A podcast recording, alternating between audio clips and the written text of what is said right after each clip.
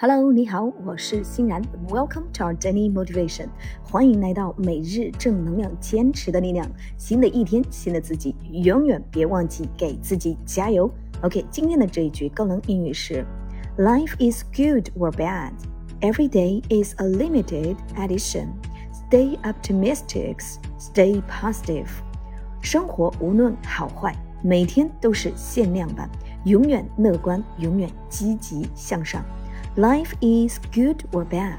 Every day is a limited edition. Stay optimistic. Stay positive. 嘿，让我们把这句话分成两部分来记忆。首先，第一部分，Life is good or bad. Every day is a limited edition. Life is good or bad. Every day is a limited edition. 生活无论好坏，每天都是限量版。 OK，第二部分，Stay optimistic，Stay positive，Stay optimistic，Stay positive，永远乐观，永远积极向上。OK，让我们把整句话联系起来记忆三遍。首先第一遍，Life is good or bad. Every day is a limited edition. Stay optimistic. Stay positive. OK，第二遍，Life is good or bad.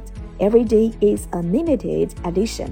Stay optimistic, stay positive. 第三遍，最后一遍。生活无论好坏，每天都是限量版。永远乐观，永远积极向上。Life is good or bad. Every day is a limited edition.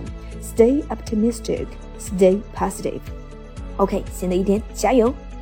如果你也想要开启高能燃梦学习之旅，欢迎大家关注我们的微信公众号“先田瑶 ”OK，感谢您的收听，下期节目与您再会，Take care and see you tomorrow。